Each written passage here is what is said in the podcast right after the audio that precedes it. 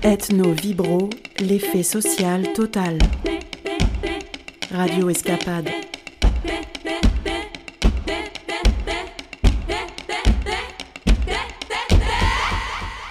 Bonjour et bienvenue dans Ethno Vibro, l'effet social total, votre émission d'ethno et de vibrette musicale sur Radio Escapade tous les 15 jours, le mardi à 14h. Aujourd'hui, nous continuons sur le thème des musées et je vous emmène cette fois à Maison Rouge, le musée des vallées Cévenol à Saint-Jean-du-Gard, où nous retrouverons la responsable du musée et deux ethnologues chers aux Cévennes et au Mont-Lozère, Jean-Noël Pellen et Nicole Coulon. Nous parlerons avec eux de l'exposition temporaire sur la tradition orale en Cévennes et du livre dont ils sont auteurs qui accompagne l'exposition. Ce sera aussi la dernière chronique Wetico de l'année avec Annette.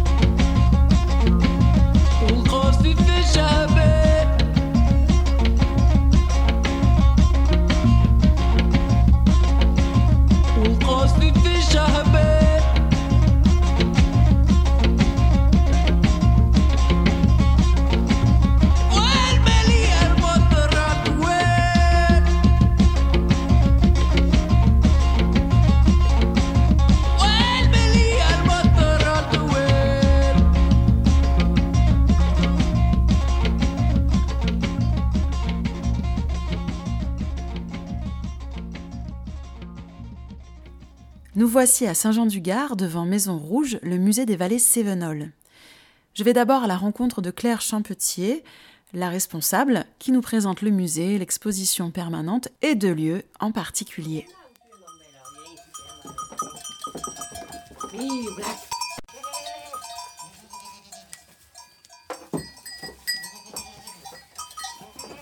Alors, est-ce que on pourrait dire que c'est un musée ethnographique? Oui, c'est un musée euh, de territoire ou musée de société. Et donc sa vocation, c'est de parler euh, des hommes qui ont fait euh, le territoire des Cévennes à travers des témoignages, des objets, des photographies. mais voilà, qui vraiment témoignent de, de la trace de l'homme en fait. Et vraiment, la vocation, c'est de mettre l'homme au cœur du propos. Et c'est un musée qui est récent? Il a été inauguré en 2017. Euh, il faut savoir qu'il y avait un premier musée associatif, euh, le musée des Vallées Sévenol à Saint-Jean-du-Gard, euh, qui manquait un petit peu de place. il n'y avait pas, par exemple, de salle pour faire des expositions temporaires et donc renouveler un petit peu l'accrochage. Et donc, il y a eu un projet de transférer les collections sur le site de Maison Rouge puisqu'on est sur le site d'une ancienne filature de soie, et donc ça avait vraiment tout son sens d'installer les collections ici. Et donc après euh, plusieurs années de chantier, on a inauguré en 2017. Et donc le musée euh, va bientôt fêter euh, ses 4 ans. Est-ce que ce musée a un lien fort avec les populations locales Effectivement, la collection est issue d'énormément de dons d'objets et de collectes faites entre autres par Daniel Travier, le fondateur du musée. Et on continue aujourd'hui à avoir de nombreuses propositions de dons. Donc on sent vraiment que la population est engagée vraiment vis-à-vis -vis de ce musée. Et, on compte aussi parmi nos visiteurs beaucoup de, de gens d'ici, du coin. Et donc on sent qu'il y a un véritable attachement euh, pour ce musée et pour ses collections. Et donc j'imagine que là, ce n'est que la partie euh, émergée de l'iceberg qu'on peut voir, que vous avez encore d'autres objets et d'autres euh, fonds en réserve. Effectivement, donc le, le, parcours permanent présente environ 10 000 objets, ce qui est déjà pas mal.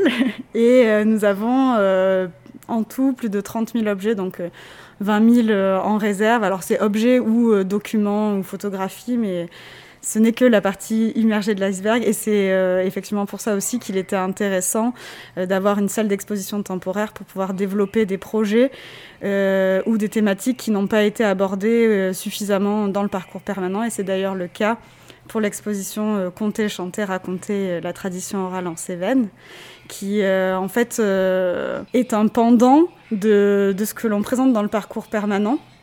Dans le parcours permanent, c'est vraiment focalisé sur les objets et on a parfois du mal. Alors c'est quand même en filigrane, on a des bancs sonores euh, et on renvoie souvent à, des récits, mais euh, on a peut-être parfois du mal, notamment les visiteurs étrangers, à se rendre compte de ce qu'était ce quotidien aussi dans euh, la parole. Et donc c'était important pour nous de mettre l'accent sur, sur ces traditions orales pendant une durée assez importante. Donc l'exposition dure euh, environ sept mois pour mettre à l'honneur euh, tous ces récits, euh, toutes ces paroles et le moment de la veillée, l'occitan, voilà, que ce soit un tout, un moment dans le musée entre le parcours permanent et l'exposition temporaire. Ça correspond aussi à un intérêt croissant pour ce qu'on appelle le patrimoine culturel immatériel, j'imagine. Et donc c'est aussi un défi de matérialiser euh, en muséographie cette euh, immatérialité euh, de la culture. Oui, tout à fait. Et pour nous, c'était une première parce que c'est la première fois dans les expositions temporaires qu'on met à l'honneur du patrimoine immatériel. Et donc, on a fait appel à une scénographe, Marion Lyonnais, parce que c'était un véritable défi. Et, et je pense qu'elle a su le relever pour mettre en valeur justement tous ces récits avec, tout en mettant en regard les collections du musée.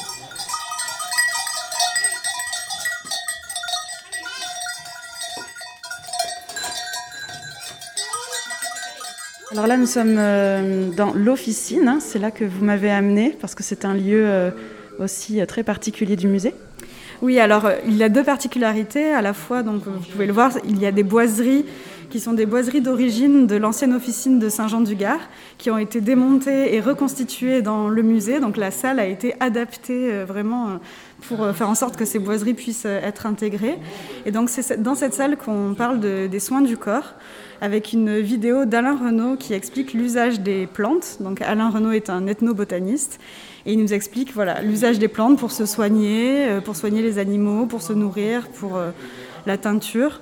Euh, et, ça renvoie en fait à une, une partie importante du musée qui fait partie intégrante du projet scientifique et culturel, à savoir le jardin ethnobotanique du musée. Euh, qui présente euh, environ 200 variétés de plantes qui étaient utilisées quotidiennement par les Cévenols euh, autrefois.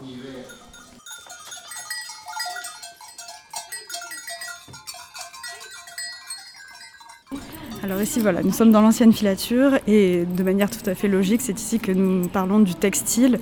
Donc on a une petite salle sur la laine, le travail de la laine qui a été quand même pendant des siècles un travail très important euh, dans les Cévennes.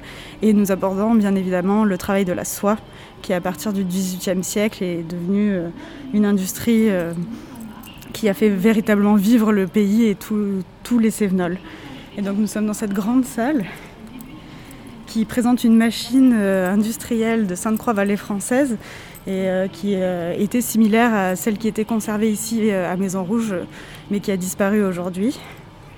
En matière de scénographie, on a fait le choix de faire des grands tirages d'anciennes photographies qui servent de voilage en fait, pour, à la fois pour la bonne conservation des objets, ça permet de filtrer la lumière, et à la fois ça met vraiment une présence humaine, ce qui était vraiment important pour le musée, parce qu'on est dans une salle où il y a beaucoup d'objets et de machines, et, c'est un travail qui n'est rien sans l'humain, et donc c'était important de remettre la figure humaine au centre de la pièce.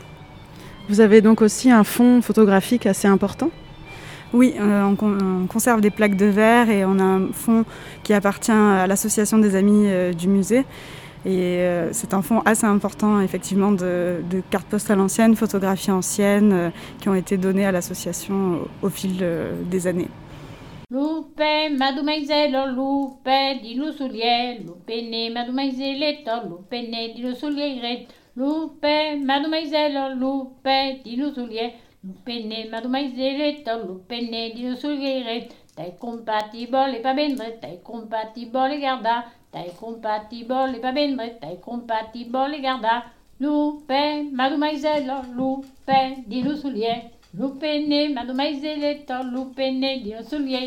Le musée a également euh, des activités euh, pour le public hein, qui sont euh, plus d'ordre artistique.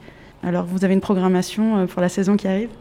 Oui, on, programme là euh, pour les mois de juillet et août euh, des visites guidées de l'exposition temporaire euh, les jeudis à 15h et tous les jeudis soirs un spectacle en lien ou pas avec l'exposition temporaire.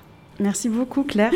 Merci à vous. Los filetos de Mendesi sabo pensina, los filetos de Mendesi sabo pensina, los del bluma, amars del meiselos, los del bluma, us sabo pas bien fa, per caressar l'hidrologia que van a la nuit, per caressar la hidrologia que van a la nuit, i que van a la nuit, lo sera la beliado, i que van a la nuit, lo sera mieso nuit. Après la visite de l'exposition permanente, j'ai pu apprécier l'exposition temporaire intitulée Conter, chanter, raconter, la tradition orale en Cévennes, qui sera en place jusqu'au 7 novembre prochain. Cette exposition donne à entendre, par un dispositif immersif et original, des récits, des chants, des proverbes, des anecdotes, des légendes. Ce sont des voix cévenoles, mais avant tout une parole, la parole, qui apparaît dévoilée, révélée, comme le socle du rapport poétique et réel au lieu, le lieu d'un monde probablement disparu. C'est dans le jardin ethnobotanique de Maison Rouge que j'ai eu la chance de pouvoir discuter avec Nicole Coulon et Jean-Noël Pellen du comité scientifique de l'exposition et auteur du foisonnant catalogue paru dernièrement. Ai, ai, ai, que mi plai, et tas passonetos, et tas passonetos, ai, ai, ai, que mi plai, et tas passonetos, e caro mai, ai, ai, ai, que mi plai, et tas passonetos, et tas passonetos, ai, ai, ai, que tu mi plai, et tas passonetos, e caro mai. Comme terrain d'enquête, j'ai surtout travaillé sur le Mont-Lozère mes débuts dans l'ethnographie, parce que je ne me considère pas quand même tellement comme une ethnologue, mais plutôt comme euh, une ethnographe, euh, ont correspondu en fait à un temps entre, euh, entre ma formation universitaire et puis, et puis le boulot que j'ai fait ensuite toute ma vie, à un temps un peu de suspension où avec une amie on avait choisi de vivre en Lozère, à la campagne, et où on avait pour euh, projet de faire de l'apiculture. Donc on avait beaucoup de temps libre, on habitait un petit hameau et on était intéressé par les gens qui nous entouraient, quoi, qui, qui faisaient notre quotidien, avec qui on discutait euh, quand on faisait notre jardin, euh, qui avaient déjà sur nous un certain regard. Donc nous aussi on en avait un sur eux. et pour mieux se connaître, en fait, je pense que ça a commencé comme ça, en fait, pour mieux se connaître, parce qu'on se connaissait finalement assez mal. Euh, moi, j'étais, pas, euh, j'étais originaire de Lozère, hein, mais d'un petit village qui n'était pas très loin du lieu où on était, Villefort, mais euh, une espèce de bourg qui avait une histoire de, bourg, de foire important, où il y avait beaucoup de, donc beaucoup de charrois par rapport aux, aux élevages du Mont-Lozère en particulier. Et mes parents étaient commerçants, donc euh, complètement occitano. Enfin, je dirais plutôt patois, je sais pas comment on dit, mais ils parlaient, ils parlaient occitan, voilà. Et voilà, ça a commencé comme ça. Donc, euh, dans ce cadre-là, on s'est dit tiens, et si on faisait un diplôme universitaire? Donc, on on s'est réinscrit à la fac. Alors, on n'était pas en ethno, on était dans une dans un laboratoire de recherche qui qui alliait un peu l'histoire orale et les parlers régionaux. Et on a fait donc un DEA sur la paroisse de la Bitarelle, puisqu'on était Mont-Lozère, mais côté nord, donc pays catholique. Et comme ça, en fait, on a connu des gens, et en particulier un couple, qui sont devenus nos amis, euh, Marcel et Marinette Volpillière, qu'on n'a plus quitté hein, jusqu'à enfin, jusqu'à leur décès, tous les deux. Donc après le DEA, on s'est aperçu quand même que l'un et l'autre avaient, en matière de, tradition orale, de littérature orale, avaient des répertoires assez, assez incroyables. Marinette plutôt dans, plutôt dans le domaine de la chanson et, et Marcel plutôt dans le domaine des contes, des devinettes, des anecdotes. Euh, on s'est aperçu bien plus tard, alors que c'était aussi un excellent chanteur, ce qu'il n'avait jamais révélé, euh, laissant la place d'ailleurs à Marinette. Hein. il l'a laissé chanter, il l'a guidée, il a, quand elle oubliait des, paroles, il, il, les lui rappelait. Enfin. Et petit à petit, ça s'est fait comme ça. On a d'abord fait euh, un bouquin sur le répertoire de contes de Marcel en 86. Et puis en 91, on a fait deux avec euh, la Talvert et Claire de Terre. On a fait, on a enregistré avec un petit livret deux cassettes contes et chansons. À côté de ça, en fait, ils étaient toujours partants pour. Euh, ils étaient intervenus euh, sur des soirées du, parc à Florac. On avait fait une nuit du conte vers Fort-Calquier. Ils étaient venus. On, dans le cadre du, labo de recherche, ils étaient intervenus aussi euh, dans, des, dans des soirées sur, sur la tradition orale à Aix. Enfin, on était, on était vraiment très amis très très amis. Voilà, et donc euh, c'est comme ça que, qu'on a, que se sont constituées ces, ces, ressources en fait. Et quand le. Donc ça c'était en 2019, quand le projet de, d'exposition sur la tradition orale euh, a été lancé, enfin, à la suite d'un échange entre Jean-Noël Pelin et Claire Champetier. À ce moment-là, euh, Jean-Noël a réuni euh, plusieurs personnes, donc, dont moi, puisqu'on avait déjà quand même pas mal travaillé ensemble. Et puis Pierre Laurence et Daniel Travier. Donc euh, finalement, à tous les quatre, on a, en faisant bien sûr appel à des vieilles collectes, à, des collectes également que Jean-Noël avait suivies en tant que, prof de fac, et donc on a fait quand même tout un travail là de, bah, de mise en ordre en fait, de mise en ordre, de sélection, d'enrichissement en fait. Euh, ça s'est fait petit à petit et bon. Et par rapport à l'expo, euh, on a travaillé pareillement, mais on a travaillé plus en équipe pour l'expo. C'est-à-dire que Pierre a été quand même beaucoup plus présent. Euh, Daniel également par rapport au, choix des objets. Euh, et puis surtout, ce qui a été quand même décisif, c'est la scénographe Marion Lyonnais qui, qui a proposé en fait, alors ça recouvrait pas complètement les chapitres du livre, mais qui a proposé six maisons, six maisons sur les principaux aspects de la littérature orale, donc le conte, la chanson, le légendaire historique, l'au-delà des choses, les proverbes et euh, pour terminer euh, un espace veillé avec des diffusions d'enregistrement des principaux euh, transmetteurs. Et tout un mur des transmetteurs avec au milieu du mur un, un film sur Marinette Volpillière. Valsez mes enfants, profitez de la jeunesse, valsez mes enfants, profitez du beau temps, car c'est un valsant que la valse, que la valse, c'est un valsant que la valse qui s'attrape. Jonathan qui dansait, prenez garde, prenez garde, Jonathan qui dansait, prenez garde à pas tomber, car si vous tombiez, tout le monde, tout le monde, car si vous tombiez, tout le monde rirait. Et puis, il y avait quand même une certaine unité des enquêtes, parce que donc c'est Jean-Noël qui avait commencé ses enquêtes dans les années 70.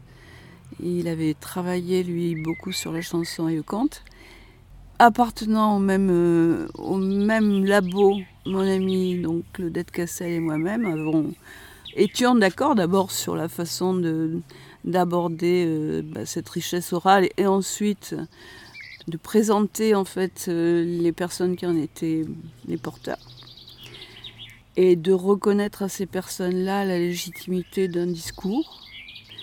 C'est vrai que nous c'était c'était très important en fait parce que je veux dire, ça a été une révélation, un dévoilement. Pas uniquement pour nous, hein, mais euh, pour tous les, toutes les personnes qui, qui ont pu, euh, qui ont pu euh, aborder ce, ces répertoires, être en relation avec ces gens-là. Dilo paradis terrestre, aran yaroku monrei, Dieu n'abbia faro mestre, de tout ce que là y a bien mis une aubre, que rompu mais pas que per saupre, de que l'en vive tu sans una pena, vive tu sans un trabal, Dieu la dona tu no fent, no, que la causa de son mau e las paureto, un josé pomen en tutto su letto, rencontre Satan, que li diga dins un engage, «Eh, en regale lo pumie, Ai, ai, ai, cante d'homage, ca que l'obra se cante, ca que de pumos, de tutto volta, sempre tu nome, l'aspetto t'està. Se ne no presenta tu, no,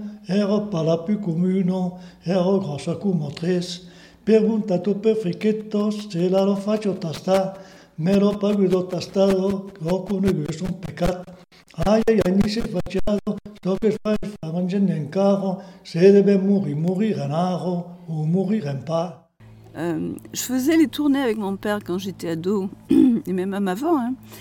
parce qu'il passait dans toutes les petites vallées, là, il ramassait les fruits et les légumes, parce que à cette époque-là, c'est-à-dire avant les années 70, euh, il y avait encore beaucoup de maraîchage dans la vallée de la Borne, et hum, il parlait patois avec tous les paysans. Or, il ne m'a jamais dit un seul mot de patois. Et de même, ma mère, euh, je savais pas parler, je savais pas parler patois, hein, pas du tout, pas du tout. Alors que, en fait, j'ai l'impression en fait, d'être passé à côté d'une langue. Et en fait, si tu veux, ça, ça a été un dévoilement aussi parce que euh, ça m'a quand même rappelé beaucoup, beaucoup de termes de, patois francisé que ma mère employait avec moi, par contre, tu vois. Dans la mesure où c'était francisé, euh, c'était autorisé. Si tu veux, la richesse de la, de la littérature orale de ces gens parce que vraiment je ne soupçonnais pas du tout que ça puisse exister.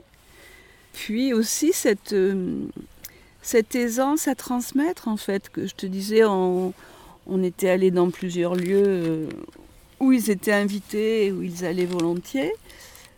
Et à aucun moment ça n'a posé problème, quoi. Je veux dire, ils étaient partout dans leur élément. C'était trop, c'était trop.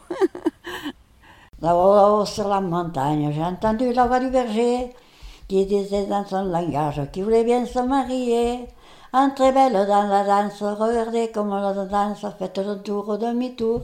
Embrassez les filles qui sont les plus gentilles, laissez les garçons qui sont les polissons. Les fillettes rentrent en classe, les garçons rentrent en prison. Les fillettes sur les rosiers, les garçons sur le fumier. Marion Lyonnais a, a conçu les maisons qui sont des espèces de, de caisses avec une partie ouverte, donc avec euh, des objets qui ont été choisis par toute l'équipe en général, et, euh, et avec ce, alors toujours de Marion, ce choix de mettre à l'entrée de, la maison une espèce de tulle sur lequel sont projetées les paroles des, des enregistrements qui sont diffusés en douche sonore. Effectivement, le, le, sujet de la, le sujet de l'expo, c'est la parole, quoi, c'est, l'oral. Et tout, tout, tourne autour de, la, de ça. Les, les maisons en elles-mêmes, elles ont, elles ont quand même, euh, elles ont quand même un, rôle, une place, parce que sont un peu des maisons. Enfin, son but de Marion, c'était quand même de créer quelque chose qui, qui suscite un peu le rêve, qui suscite, euh, ouais, qui soit, qui a un peu une, une valeur onirique, euh, tout petit peu surréaliste, euh, voilà. Donc, des choses, les objets ont été choisis par rapport à ça. Ouais, mais c'est vrai que ça repose sur l'oral complètement. Ouais, ouais.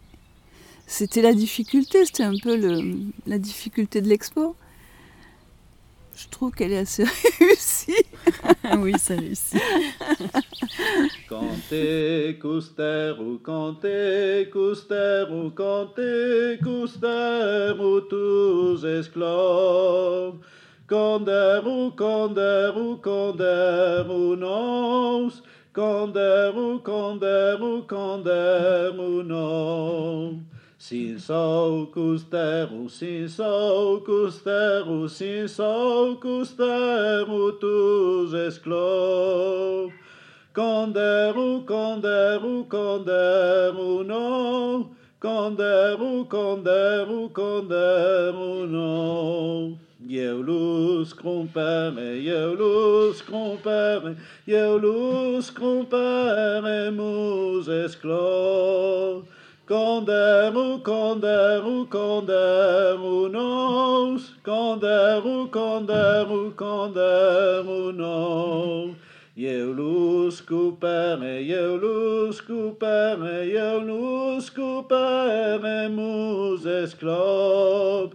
Canderu, canderu, canderu nos, Canderu, canderu, canderu nos. Jeulus cremere, jeulus cremere, jeulus cremere mus esclops.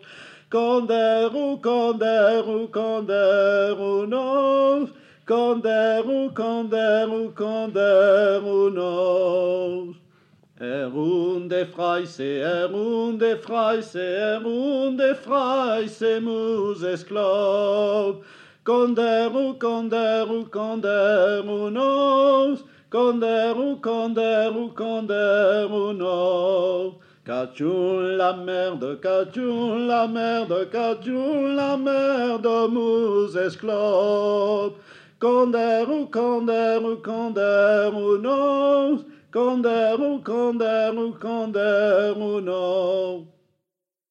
tu parlais de catalogue, mais euh, ça ressemble plus à un, ouvrage, un livre euh, autonome. Oui, parce que la commande, entre guillemets, de cet ouvrage est venue de, de l'agglomération d'Alès en accompagnement de l'exposition Compter, chanter et raconter la tradition orale en Cévennes. Et puis, euh, en me mettant à écrire, je me disais que c'était peut-être une occasion pour faire un peu le tour de la question. Et plus j'avançais, plus je me disais que de toute façon, on ne le referait pas une seconde fois. Donc autant essayer de rendre compte euh, de cet objet, euh, la tradition orale, de façon pas définitive, mais de façon plus ample. Et puis je me disais surtout qu'il y avait une cohérence intérieure à la tradition orale qu'on ne pouvait pas euh, écraser euh, dans un texte qui serait trop court. Et puis que troisième dimension, c'était quand même euh, un hommage à la culture de ce pays, à la culture de ces gens et à la tradition orale en tant que telle. Donc il fallait un certain volume, un certain développement pour, que cet euh, hommage euh, soit, soit cohérent en fait. J'ai cherché la cohérence euh, de, de, ce passé proche. Un passé proche, mais tu dis peut-être que ces gens-là que tu as rencontrés et qui, qui, qui, qui t'ont transmis de, de, cette tradition orale étaient peut-être plus éloignés de nous que du reste de l'humanité. Euh, il y, a deux, y a deux dimensions euh, dans, dans, dans, mon rapport à la tradition orale, à la mémoire orale, à ce pays et aux gens d'ici. Euh, la première, c'est que quand, si on peut parler de mon chemin personnel, c'est que quand je suis arrivé ici, un peu par hasard, avec une motivation hasardeuse, on va dire, mais qui au fond a correspondu à quelque chose que j'avais en moi, Je sortais de l'université, j'étais étudiant, j'étais intellectuel, je lisais euh, la littérature à la mode à l'époque. Euh, je ne veux pas dire que je me croyais intelligent, mais on me donnait peut-être l'illusion de l'être. Et puis euh, j'ai rencontré des vieux paysans, je ne peux pas dire le contraire, parce que je suis allé voir vers les vieux et j'ai rencontré des gens qui en, qui en savaient mille fois plus que moi. Et j'ai vraiment eu le sentiment de ne rien connaître. Quoi. Donc j'étais confronté, je ne vais pas dire à la vanité de mon savoir, mais en tout cas à la puissance du leur. Et je suis tombé, euh, si je peux dire, euh, je crois que ce qui m'a fasciné profondément, et euh, c'est un mot que je n'employais pas à l'époque, mais c'est ce que je peux appeler l'autochtonie, c'est-à-dire la grande cohérence de la vie et de la pensée des gens avec leur vécu du lieu. Voilà, c'est, je, le désir que j'ai eu dans l'écriture du catalogue, euh, c'est de montrer à la fois la complexité, mais c'est une complexité au fond simple. Hein, je dis des choses contradictoires, mais c'est a priori complexe, mais quand on rentre dedans, c'est simple. C'est simple parce que c'est évident, c'est évident parce que c'est cohérent. Et c'est cohérent entre, en fait, c'est l'expérience qui donne le sens au lieu et le lieu qui donne le sens à l'expérience. Une autre dimension, donc en dehors de ce, fait d'autochtonie, autochtonie, l'origine autochtonie, bon, c'est autochtonos, c'est soi-même terre, c'est-à-dire la liaison profonde entre l'être et le lieu, on pourrait dire même entre l'âme et le lieu. Petit à petit, euh, avec le recul, et notamment dans ce catalogue, euh, il m'est apparu, euh, j'ai pris conscience en fait que les gens d'ici, donc ces gens-là, appartenaient à l'histoire de l'humanité et que ce que j'apercevais là, à titre personnel, c'était une part de l'histoire de l'humanité qui était en cohérence avec la globalité de cette histoire. Et que ces gens-là, euh, effectivement, avaient beaucoup plus à partager avec toute l'histoire de l'humanité qu'ils avaient à partager avec nous, ou que nous, on était très peu leurs héritiers parce parce qu'on n'a pas hérité de leurs pratiques, on est des héritiers de sang, entre, entre guillemets, peut-être des héritiers de propriété, des héritiers de territoire. Mais on est très peu des héritiers culturels pour la plupart des gens, parce qu'on n'a pas leur pratique, on n'a pas leur savoir, on n'a pas leur représentation du monde. Ils vivaient dans, une, dans un rapport au lieu extrêmement contraint, extrêmement riche. Ils produisaient toute leur nourriture et tout leur savoir, y compris leur savoir mentaux. Euh, ils produisaient entre guillemets leurs contes, ils produisaient leurs chansons, ils produisaient leurs proverbes, toutes choses qui désormais sont devenues des marchandises. Et donc effectivement, euh, on pourrait dire que c'est des primitifs. Euh, si, on, éloigne le zoom, euh, ils sont premiers sur cette terre, alors que et ils sont premiers, ils sont autochtones sur la même terre, ils sont aborigènes depuis l'origine, ils sont là entre guillemets parce qu'on pourrait faire des nuances. Mais nous, on vient juste d'arriver. On vient juste d'arriver et, par rapport à eux, euh, on ne produit, on produit très peu puisque toute la culture, euh, tant matérielle qu'intellectuelle, est devenue marchandise. Tu parles euh, dans, dans ce livre d'extinction du lieu. Et est-ce qu'on pourrait parler aussi d'une extinction de l'expérience et d'une extinction de l'autochtonie? Extinction du lieu, cette expression veut dire je l'explicite pas vraiment, mais elle est là en substance, quoi. C'est l'extinction du lieu comme, euh, espace de référence. C'est-à-dire que le lieu, comme euh, ce qu'on appelle autochtonie, ou le rapport, ou si on parle du rapport des gens, des Cévennes à leur territoire, c'est ce moment où le lieu l'expérience du lieu, constitue à peu près la totalité de l'expérience. On pourrait dire 99%, aussi bien au niveau des pratiques que de, la nourriture, c'est le lieu qui nourrit, que des savoirs euh, intellectuels ou, même spirituels ou mentaux.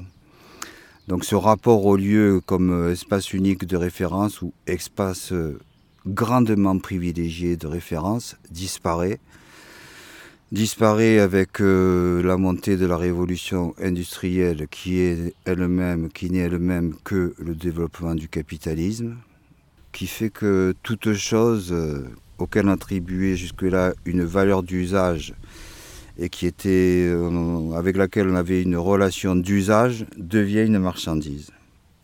Du coup, ça coupe, ça, coupe on pourrait pas dire définitivement, certains rapports au lieu, qui est le, que le lieu n'est plus, euh, plus la référence unique.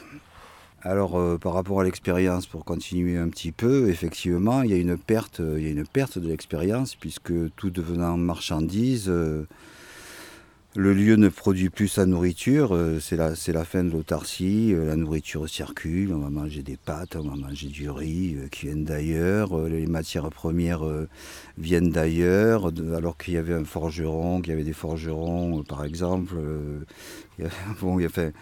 les, artisanats produisaient toutes les transformations possibles. et, au jour d'aujourd'hui, même jusqu'à la culture orale, on s'aperçoit que si on rentre dans la tradition orale, ce qui était par exemple le chant, donc qui est le chant qui est globalement l'expression poétique, c'est aussi autre chose, mais ou le conte qui est la narration, euh, l'agrandissement du monde et le, le reflet d'expérience par les histoires, et bien tout ça petit, petit, petit à petit a été aussi euh, absorbé euh, dans le champ de la marchandise. On se rend compte aujourd'hui que toute chanson appartient à quelqu'un. euh, N'importe quel commerçant euh, qui met de la musique dans son magasin doit payer des droits. La narration est devenue l'objet du roman, euh, de la télévision, du cinéma, donc il n'y a plus de chant et de narration autoproduite, euh, qu'on pourrait dire euh, autochtone. Et c'est quelque part euh, donc euh, la fin de l'expérience et de, l'expérience propre et la fin de la production propre, euh, une réponse propre à ses besoins. C'est très intéressant d'un point de vue général parce qu'en fait, d'autres que moi le disent aussi, il y a un rapport très étroit entre l'expérience et la pensée, c'est-à-dire qu'il n'y a pas de pensée sans expérience et que donc la fin de l'expérience, c'est la fin de l'autonomie de la pensée et c'est le début des totalitarismes. sina sorbi. Yawena sorbes e sina sorbi. Yawena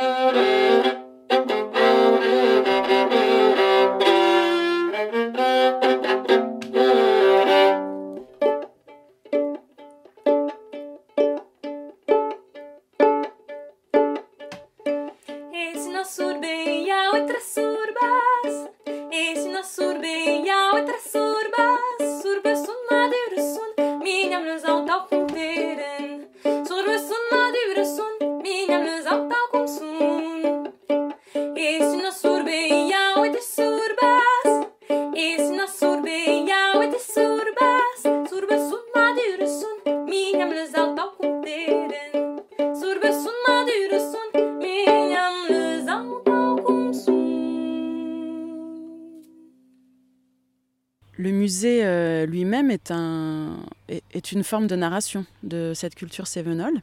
Il y a une place euh, euh, privilégiée qui est donnée à la tradition orale pour quelques mois. Mais on sent bien en tout cas qu'elle est un peu partout dans le musée de toute façon. Donc là, il y a une focale, mais on sent bien que c'est quelque chose de central. Oui, euh, le musée, bon, c'est un musée de, la culture populaire. Bon, je ne sais pas si l'expression est juste parce que ça fait l'objet de débat. Comment appelle-t-on les choses Mais bon, on va rester là pour cette question-là. Donc, c'est un, musée des connaissances populaires. Euh, alors, il y a une grande partie du musée, la collection permanente, l'exposition permanente, qui est euh, dédié au savoir euh, pratique, donc savoir ruraux, euh, la conduite, la gestion des pentes, la gestion de l'eau, les cultures agricoles, la châtaigne, le soie, etc., etc., les outils. Évidemment, la connaissance de cette mémoire de la vie quotidienne n'a pas été retenue euh, ou très peu par, euh, les érudits ou par l'administration, donc par les écrits. Donc les sources, les sources en sont grandement orales. Et Daniel Travier, qui est l'initiateur euh, de ces collections, et qui est le fondateur du musée, si on peut dire, dans, la substance du musée, a acquis son savoir en discutant avec les paysans. Et comme il dit souvent, l'outil n'est pas là pour lui-même, mais il est toujours là pour ce qu'il représente de savoir. Donc il est toujours et, ce savoir a été, étant donné que la culture matérielle a disparu, la connaissance ce savoir a été médiatisée, a été transportée par la parole, le souvenir des anciens. Donc ça, c'était, donc la, la culture orale était très présente comme intermédiaire entre les anciennes pratiques et la connaissance que nous, nous en avons. Après, euh, l'exposition temporaire euh, est dédiée à, quelque chose qui euh, n'a pas sa place en tant que tel dans l'exposition permanente, c'est la culture orale en tant que domaine propre.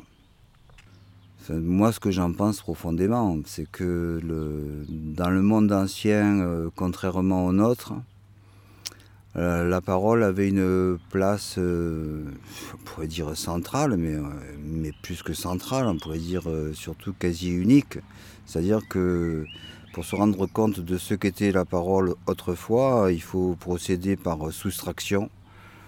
C'est-à-dire qu'il faut imaginer notre propre expérience, mais enlever le téléphone, enlever la télévision, enlever les livres, enlever la radio, enlever tous ces modes de transmission, euh, soit chosifiés comme les livres, euh, soit par des réseaux divers euh, comme le téléphone ou la radio, et ne se retrouver plus qu'avec la parole. La parole, alors on a enlevé beaucoup de choses là pour, pour s'y retrouver, mais en fait la parole n'est pas comme un reste, elle est plutôt comme une chose unique, c'est-à-dire qu'elle doit être totalement, euh, elle doit être totalement totale, je m'excuse de la redondance, et en même temps être fiable. La parole est le seul lieu de connaissance, le seul lieu de savoir, le seul lieu de mémorisation, et on peut dire que les gens d'autrefois, euh, évidemment par la force des choses, mais comme ils ne savaient pas que ça allait changer, ils ne se forçaient pas du tout. Et bien, par la force des choses, euh, accorder à la parole en tant, que, en tant qu'objet de médiation et de connaissance une valeur euh, immense euh, que nous avons complètement perdue. Par exemple, il est très probable que les gens mentaient beaucoup moins qu'aujourd'hui, parce que le mensonge est devenu tout à fait un mode de fonctionnement euh, qui nous paraît politiquement naturel d'ailleurs. Alors qu'avant, euh, si, on, si on commençait à mentir sur l'ordre du monde, le monde disparaissait. Dans le Ramayana indien, il y a une histoire que je trouve très intéressante, c'est qu'il est dit au tout début que le roi ne peut pas mentir, parce que si le roi ment, la vérité du monde disparaît.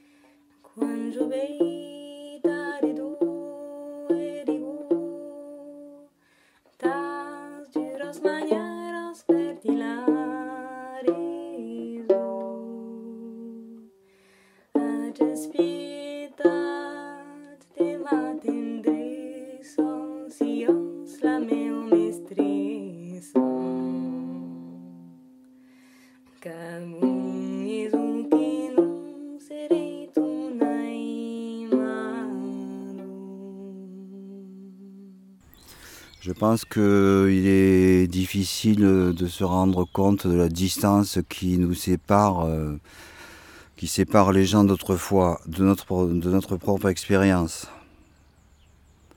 Et on pourrait euh, raconter des histoires là-dessus euh, qui symbolisent bien, qui résument bien cette différence du rapport à l'expérience, aux objets, aux lieux.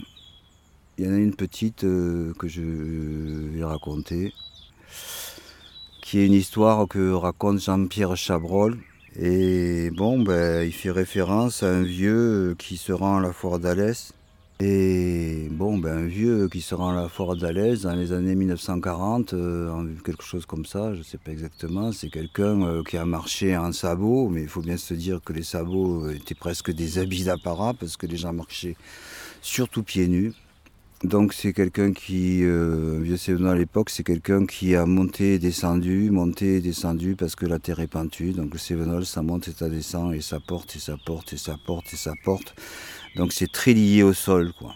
Le Sévenol est lié au sol euh, par la pente et par le fait qu'il ramasse la terre, il la remonte sans arrêt. Il y a un panier que les gens avaient souvent, c'était le panier Terrairo des paniers pour transporter la terre. C'est un panier spécifique euh, qui est très présent dans les Cévennes.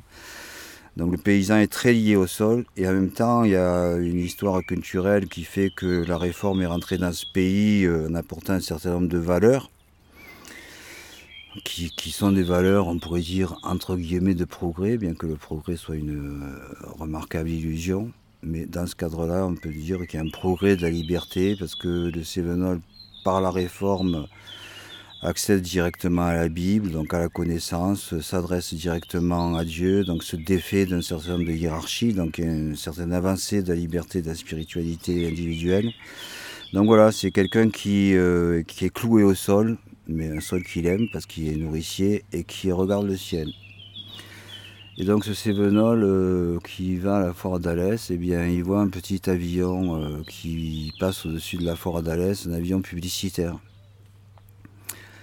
Et il dit euh, à la personne qui l'accompagnait, il dit quand même, regarde, c'est formidable, c'est incroyable. Au jour d'aujourd'hui, l'homme écrit dans le ciel. Et qu'est-ce qu'il écrit? Buvez Coca-Cola. Alors évidemment, euh, lui en tant que cloué au sol et ayant regardé le ciel, euh, il aurait imaginé que tout ce pataquès de progrès, avec euh, en étant allé chercher euh, des, métaux en Afrique et ailleurs, dans tout le monde entier, pour construire un avion, des ingénieurs, euh, des ceci, cela, toute cette technicité, toute cette intelligence aurait été pour pour euh, écrire des choses très importantes. Par exemple, Arion écrire, aurait pu écrire de son point de vue Aimez-vous les uns les autres ou pardonnez à votre prochain. Mais non, voilà, c'est capitalisme et justement la notion de profit et du coup c'est buvez qu'à Coca-Cola. C'est intéressant.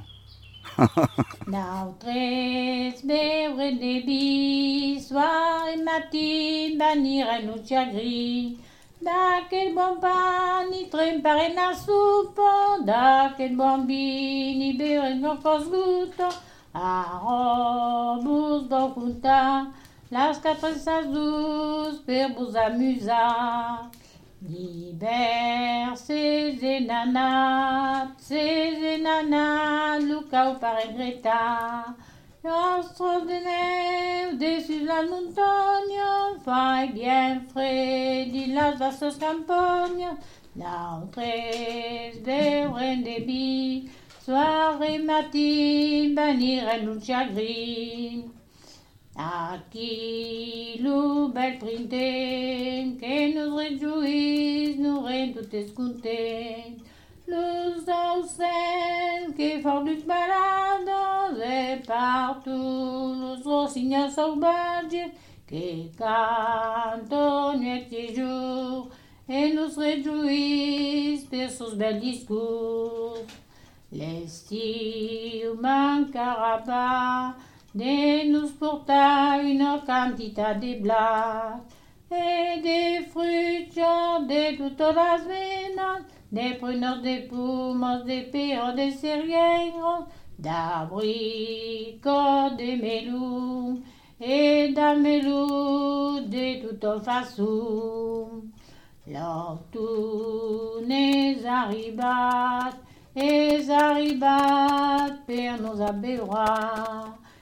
E bon culi, los rasin di la strella, d'aquel bon juny rempliren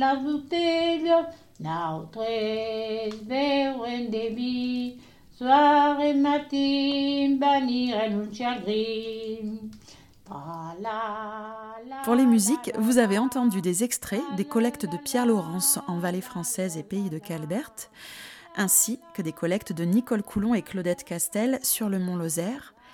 Vous avez aussi entendu Maud. Merci au Cirdoc et Arbrut pour ce document. Vous pourrez retrouver Maud Herrera en duo avec François Dumont dans le cadre de la programmation d'été à Maison Rouge.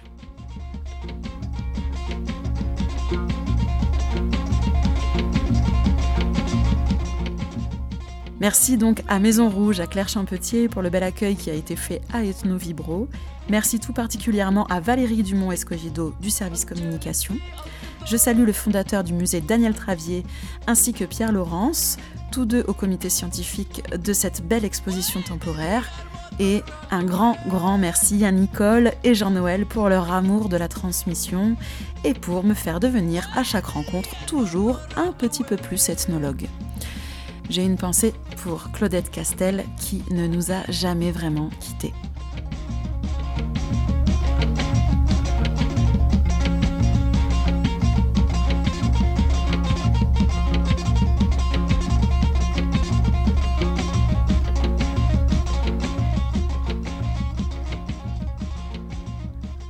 C'est le moment de Wetiko, le final. Annette revient sur le terme de Wetiko et les analyses de Forbes qui l'ont mené à créer et réaliser cette chronique toute l'année pour vous et nous dans Ethno Vibro.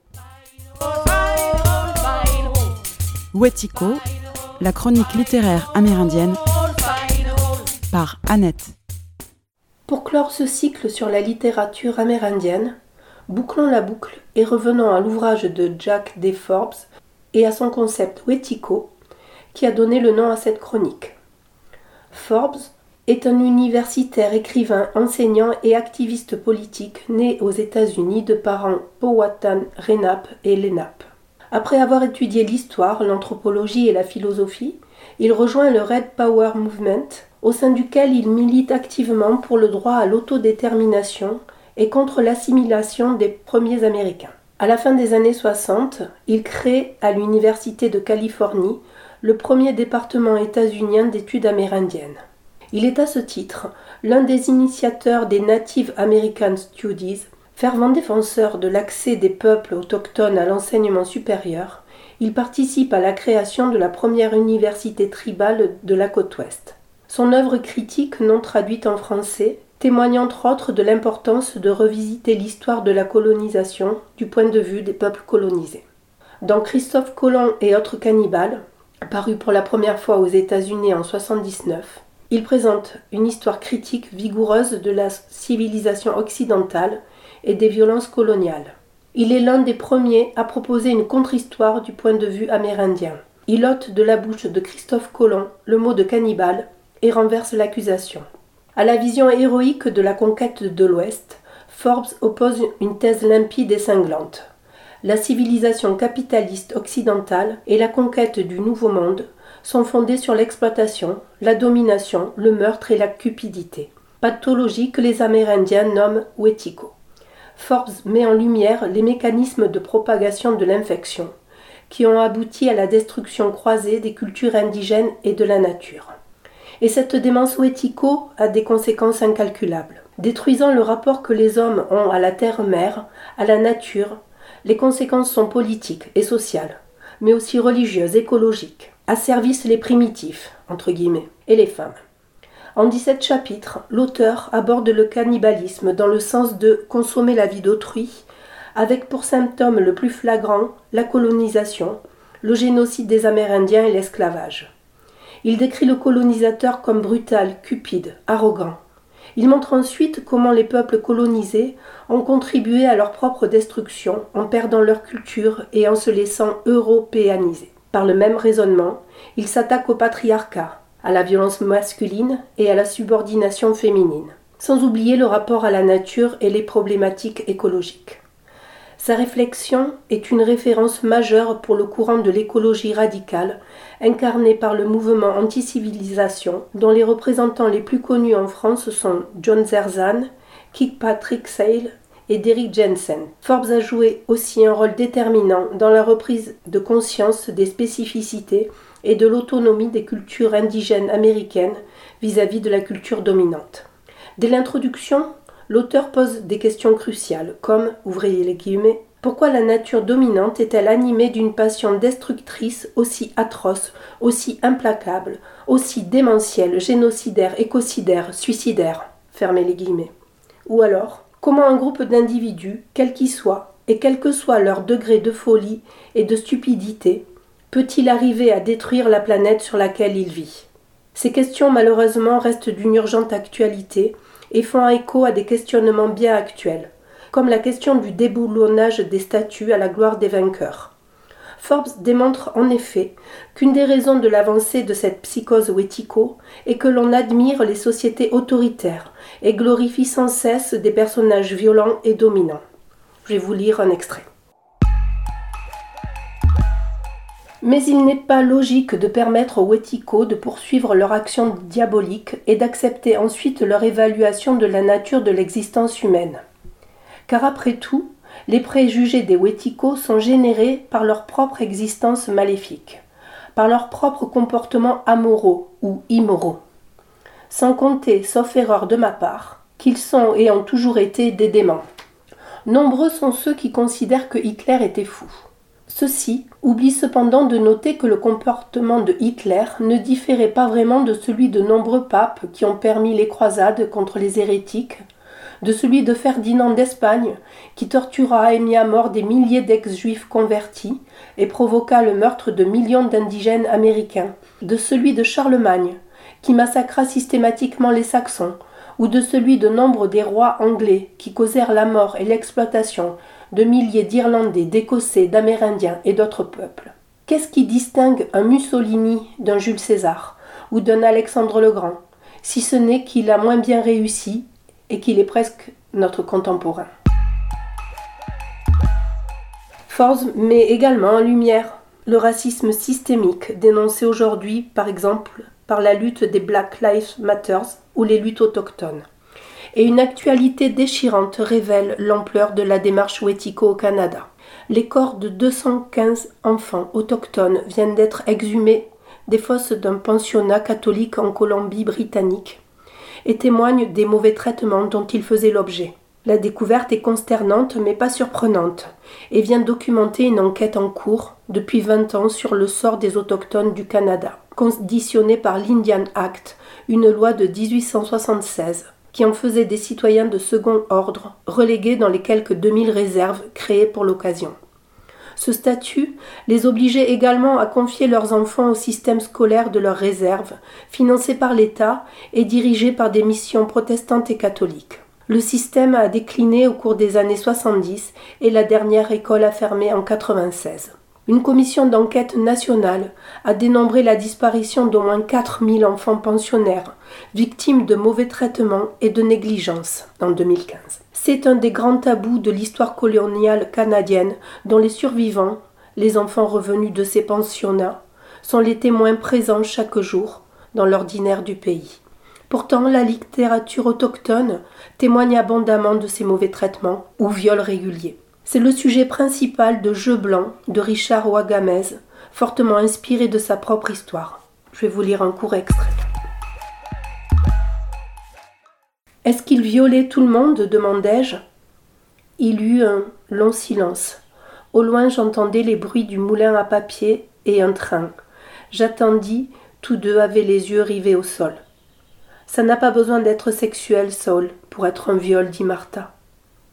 Quand il pénètre ton esprit, c'est également du viol, dit Fred. J'approuvais de la tête. Et c'est ce que j'ai ressenti. Une intrusion.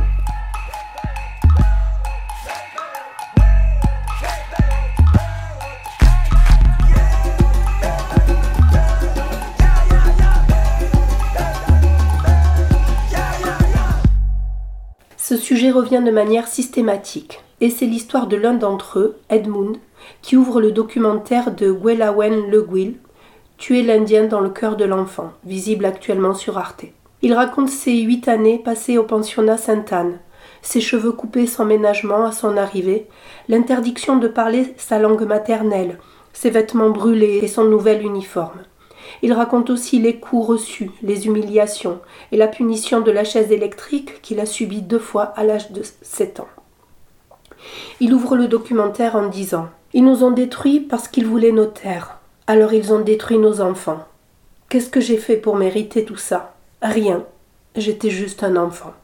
L'organisation d'un traumatisme durable de générations entières d'enfants hante encore aujourd'hui les communautés autochtones du Canada. Une politique établie avec l'objectif de sédentariser un peuple nomade, de fragiliser ses relations à son histoire et à sa culture, pour mieux contrôler ses territoires et leurs ressources.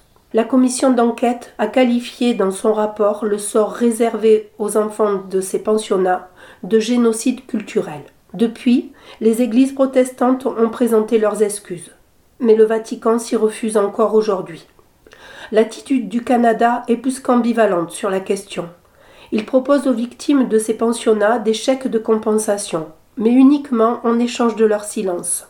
L'État fait obstruction et ira jusqu'à faire disparaître les noms des agresseurs dans le dossier d'accusation de ceux qui refusent ce système, ainsi que de traduire en justice pour calomnie leur avocate. Le documentaire insiste sur une autre manifestation de ce racisme systémique les féminicides, viols et disparitions de femmes autochtones, et sur le racisme qui entoure leur traitement. Ces affaires sont quasi systématiquement classées sans suite. Pour la police, peu scrupuleuse de faire la lumière pour des citoyens de seconde zone, et pire encore car ce sont des citoyennes, l'explication du fameux Way of Life suffit à boucler tous les dossiers. Pour eux, ces femmes sont mortes ou agressées car elles ont un style de vie qui les met en danger. Et peu importe si ces affaires sont également très présentes chez les policiers. De ces deux exemples, qu'on peut décliner de manière légèrement différente aux États-Unis, il apparaît que les femmes et les enfants payent un tribut encore plus lourd que les hommes autochtones déjà fortement défavorisés. Alors même s'il a un style un peu lourd, agressif, le livre de Forbes est une invitation à penser l'avenir de nos sociétés sans la notion de profit, à se prémunir des pratiques capitalistes et des rapports de domination qu'elles induisent, et à restaurer le lien rompu entre l'humanité et l'écosystème terrestre dont elle fait partie. Nous finirons sur les mots d'Edmund qui ferment le documentaire. Nous ne sommes pas libres, nous sommes prisonniers du Canada. Je me battrai jusqu'à ce qu'il supprime l'Indian Act, qu'il n'y ait plus de réserve, qu'on soit libre. Les références utilisées pour cette chronique sont Jack D. Forbes, Christophe Colomb et autres cannibales, paru en France au passager clandestin en 2018, le journal de l'histoire par Anaïs Kien sur France Culture le mercredi 2 juin 2021 et le documentaire Tuer l'Indien dans le cœur de l'enfant de Gwenlawen Le Guil, Arte 2020 et également Richard Wagamez, Jeu blanc, paru chez 1018 en 2018.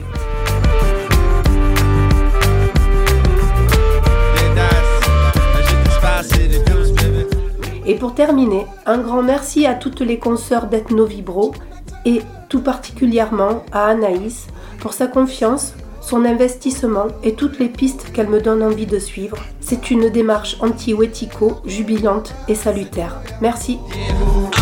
Tu droppes ta botte, je suis ma flotte, je suis la remain. Un mardi gras à make it make, je suis mon prepaid. Mon sel il est de pépère, c'est ça je dis à ma mère. Moi je suis la mardi gras trip, c'est pas incessif. Merci à toi, Annette, pour toutes ces lectures, ces découvertes documentaires et anthropologiques au travers du Wetico. Puisses-tu nous guérir de cette pandémie mondiale? Je vous informe ou vous rappelle qu'Annette se produit régulièrement sur scène avec le spectacle musical Poil, un duo dans lequel je suis à ses côtés. La prochaine date est dans le coin, ce sera le 22 juin à Montoulieu, au Mammouth. Au plaisir de vous y voir donc. Pour la musique aujourd'hui, il y avait aussi Bégayé et Pierre Quenders avec Jacobus. Cette émission sera rediffusée samedi prochain à 9h30, toujours sur Radio Escapade, et écoutable à votre guise sur le podcast accessible sur le site radioescapade au pluriel.org ou aussi sur l'audioblog Arte Radio d'Ethno Vibro, l'effet social total. Dans 15 jours, chers amis, ce sera la dernière émission de l'année. On compte sur vous pour être au rendez-vous et d'ici là, profitez bien.